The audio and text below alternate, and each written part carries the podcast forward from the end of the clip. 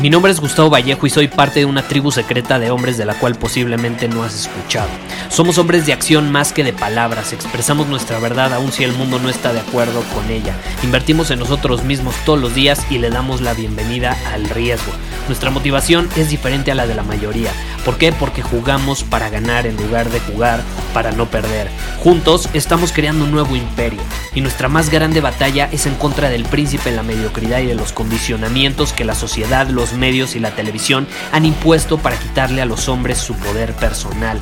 Si le preguntas a las personas normales, a la sociedad y a las escuelas, te dirán que estamos locos y que somos rebeldes. Y sí, tienen razón. Estamos locos, somos rebeldes, pensamos diferente y por eso el futuro nos pertenece. Somos hombres superiores y estos son nuestros secretos.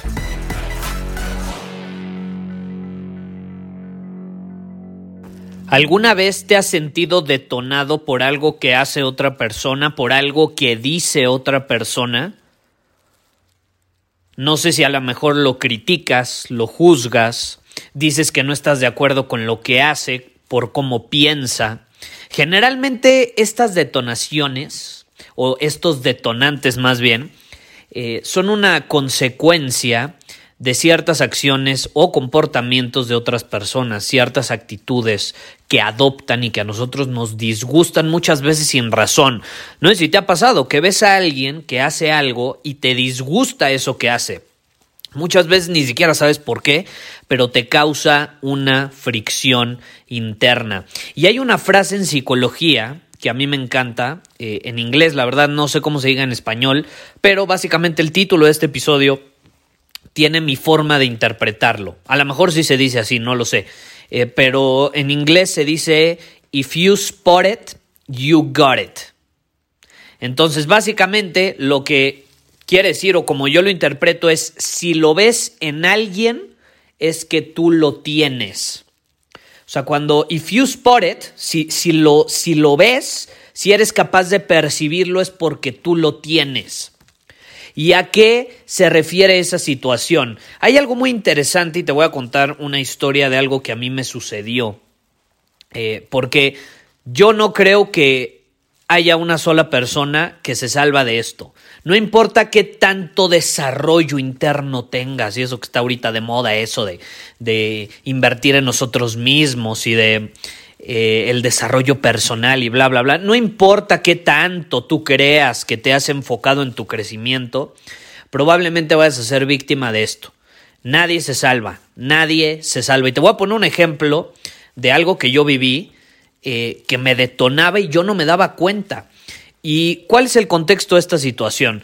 Cuando a nosotros nos molesta algo de otra persona, no es la otra persona, somos nosotros. Probablemente eso que nos molesta es algo, y ya lo he mencionado en otros episodios, probablemente sea algo que no nos atrevemos a hacer, algo que refleja, no sé, una sombra de nosotros o incluso nos recuerda a alguien que solíamos ser y no estamos orgullosos de esa persona que fuimos en algún momento. Por eso nos molesta. Y te voy a poner un ejemplo. Si tú me conoces y has escuchado este podcast, alguno de mis episodios, te habrás dado cuenta que yo soy una persona sumamente intensa, me gusta vivir con intensidad, me gusta sentir con intensidad, y eso me ha llevado en la vida a muchas veces irme pues a los extremos, ¿no? Si hago algo, lo hago con tanta intensidad que a veces me paso un poco y me voy al extremo. Si vivo una experiencia, a veces me voy al extremo. Si siento de alguna manera, me puedo ir a ese extremo. Entonces, ¿qué sucede? El vivir de esta manera a mí me encanta, pero al mismo tiempo pues tiene sus pros, tiene sus contras.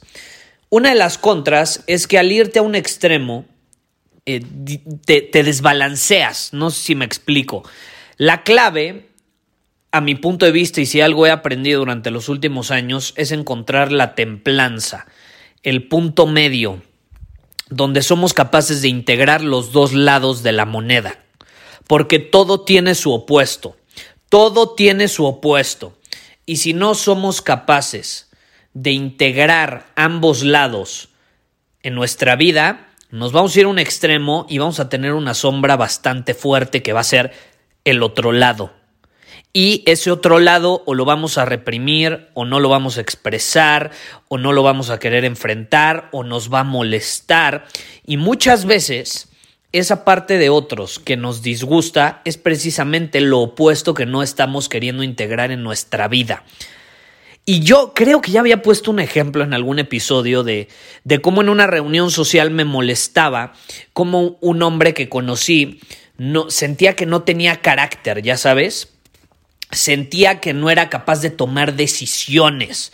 Lo veía con su novia y no podía tomar decisiones. Para todo le decía, lo que tú quieras, mi amor, lo que tú quieras. Y eso a mí me causaba enojo, me frustraba.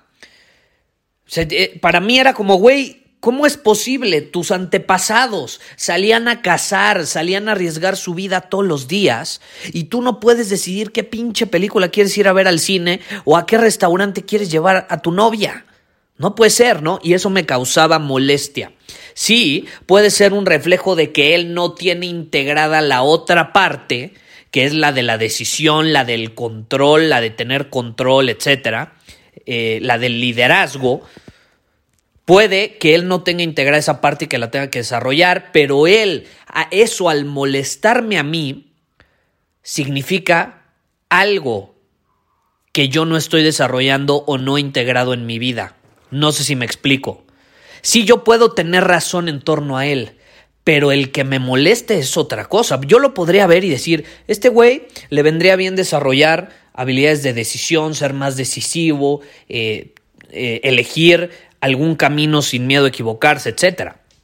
Yo podría abordar la situación sin que me molestara, pero si me molesta, si me causa una fricción interna, un enojo interno, significa que yo no he integrado esa parte en, mi vida. Y precisamente eso me di cuenta. Eh, es, esa persona, esa reunión social, luego se volvió uno de mis mejores amigos.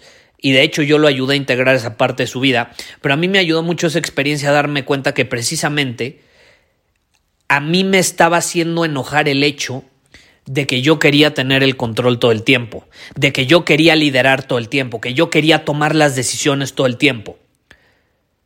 Y se vale muchas veces soltar y decir voy a fluir, voy a fluir. Se vale, ¿no?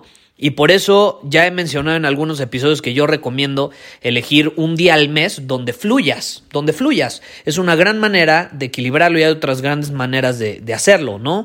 Un día donde te despiertas y haces todo lo que tú quieras y se te antoja en ese momento. Vas a fluir, vas a fluir, no te vas a dejar llevar por lo que tienes que hacer, por tomar decisiones por otras personas, para tu negocio, lo que sea. No, vas a fluir. Y eso fue interesante porque yo me di cuenta, esa fue la primera experiencia que yo tuve en torno a esta situación.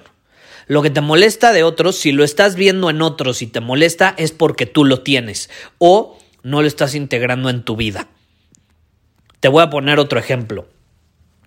A mí me encanta el gimnasio. A mí me encanta el gimnasio. Y el gimnasio, precisamente, es esta parte intensa de cargar peso, de resistencia, de sudar, de casi casi llevarte al límite hasta que te den ganas de vomitar, ¿no?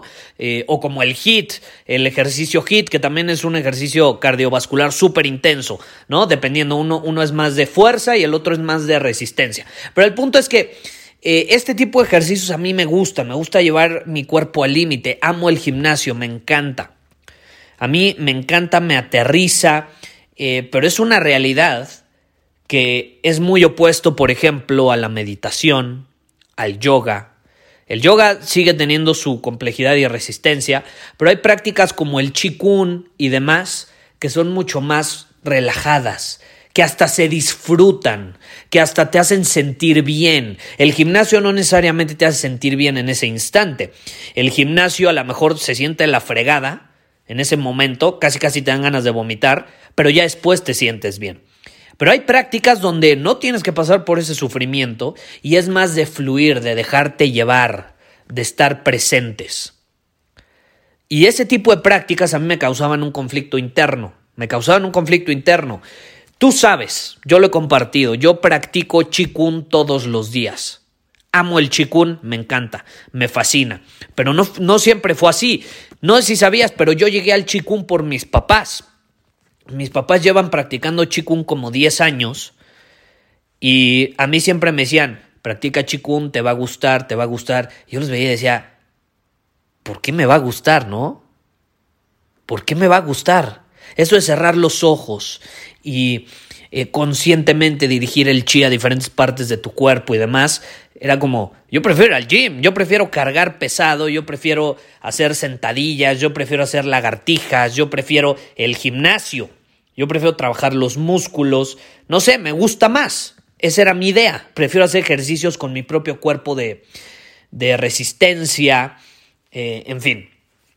Yo, yo los veía, los escuchaba y les decía, sí, un día lo voy a probar. Y me decían, no, en serio, te va a gustar, haznos caso. Y era así como, ¿por qué? No, más bien ustedes deberían de ir al gimnasio, ¿no? E, era como mi idea. Hasta me acuerdo que a mis papás, hace como, sí, hace como 10 años, eh, los sonsaqué junto con mi hermano a que fueran al gimnasio con nosotros. Y sí, fueron durante un tiempo y demás, pero ya luego dejaron de ir y seguían practicando su chikun, ¿no? Y yo, yo veía el chikun, ¿por qué? Y me causaba conflicto interno y no quería, y más bien como que yo quería forzarlos a ellos a que hicieran lo que, lo que yo hacía, pensando que era la mejor opción y estaba cegado, cuando la realidad si me hubiera puesto a pensar, y no, no me di cuenta hasta después, si hubiera analizado y me hubiera dado cuenta, que sí, el gimnasio está increíble y esa intensidad y esa fuerza y resistencia y eso de cargar peso es un lado de la moneda y está increíble y hay que tenerlo, principalmente como hombres, yo sí creo que hay que tenerlo, pero también hay que tener el otro lado de la moneda, porque si descuidamos el otro lado de la moneda, te repito, nos vamos a ir a un extremo y no vamos a encontrar esa templanza, ese punto medio. Muchos le llaman equilibrio, yo ni siquiera le llamaría equilibrio, porque yo no soy muy fan del equilibrio, yo creo en la integración, que es más bien templanza. El equilibrio es cuando las dos cosas pesan igual, ¿no? Yo no lo veo de esa manera, yo lo veo como integrar cada una de esas cosas en tu vida.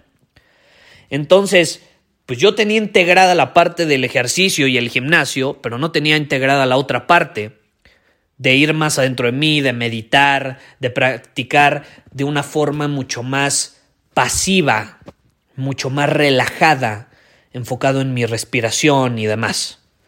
Que de forma muy interesante y paradójicamente, el empezar a practicar chikun se vio reflejado en el gimnasio y entonces me desempeño de una mejor manera, porque la forma en que manejo mi respiración, la concentración y demás en el chikun, la he trasladado al gimnasio y entonces ya me desempeño de una mejor manera en el gimnasio. Fue impresionante porque el progreso, yo, yo estaba, estaba medio estancado en el gym, en los mismos pesos, ya por ciertos meses. Y pues a mí no me afectaba, yo seguía disfrutándolo pero ya me costaba llevar al, al siguiente nivel pues lo que estaba haciendo. Es el famoso plató, ¿no? Cuando te quedas en plató, se dice en inglés. Y de pronto empiezo a practicar chikun y mi fuerza empieza a aumentar y me empiezo a dar cuenta cómo empiezo a progresar como no había progresado los últimos meses. ¿Por qué? Porque empecé a integrar la otra parte de mí que no había integrado y que antes de aceptar que yo tenía que integrarla me causaba conflicto me causaba conflicto, fricción. Veía personas haciéndolo y recomendándomelo y yo les daba el avión y decía, sí, estos loquillos haciendo sus prácticas, yo mejor voy a ir al gym.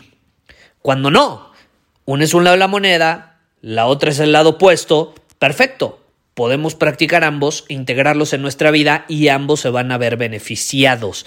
Esa es la clave. Entonces yo te quiero invitar a que te preguntes, ¿qué me causa fricción interna en la actualidad? Cuando veo a alguien hacer algo, actuar de cierta manera, grabar un video de cierta forma, hablar de cierta forma, hacer un ejercicio de cierta forma, practicar algo específico, alguna disciplina, alguna habilidad, algún deporte, ¿por qué me causa conflicto interno? Y entonces probablemente te des cuenta que lo que acabas de ver, tú lo tienes. Tú lo tienes, ya sea carente, Tú lo tienes ya sea sin explotar, sin integrar o lo tienes reprimido. Súper importante, súper importante. Te invito a que te hagas esas preguntas. Nos vemos. Muchísimas gracias por haber escuchado este episodio del podcast. Y si fue de tu agrado, entonces te va a encantar mi newsletter VIP llamado Domina tu Camino. Te invito a unirte porque ahí de manera gratuita te envío directamente a tu email una dosis de desafíos diarios para inspirarte a actuar. Además, ahí comparto también información que no puedo compartir abiertamente en ningún otro lugar. Y por si fuera poco, como suscriptor del newsletter vas a tener acceso anticipado a programas masterclass y eventos exclusivos que hacemos detrás de cámaras.